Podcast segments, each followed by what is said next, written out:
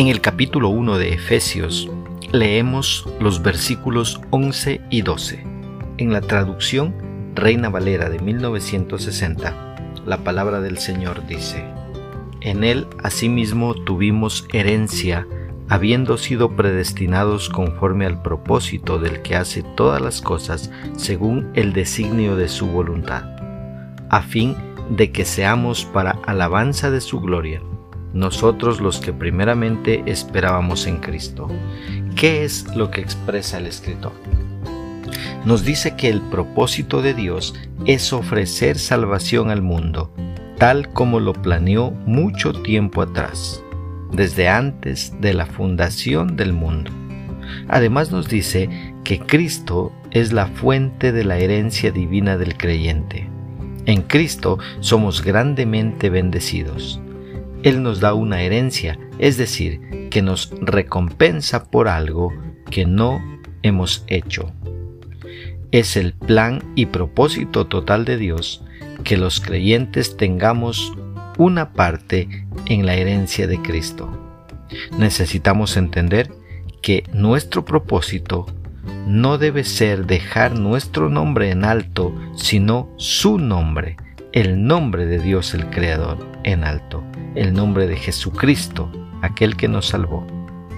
Es por eso que Pablo pudo dejar a un lado su posición y su renombre en el pueblo de Israel para obedecer la voluntad de Dios y predicar de Cristo al mundo.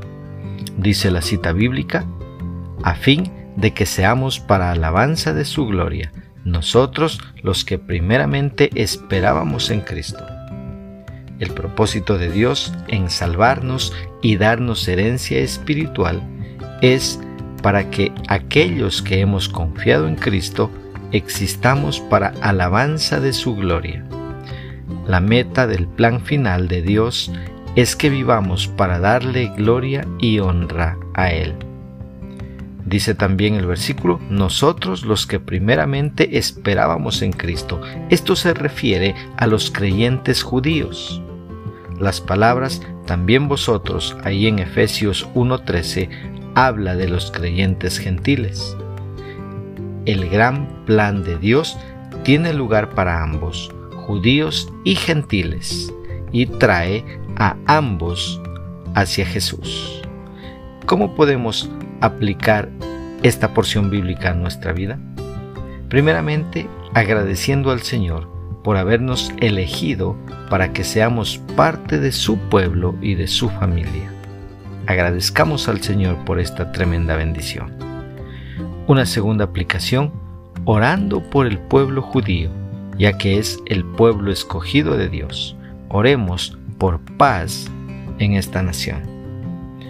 Una tercera aplicación, vivamos para dar gloria y honra a Dios con todo lo que hagamos mostremos a Cristo en nuestra vida. Que Dios nos ayude a poner por obra su palabra.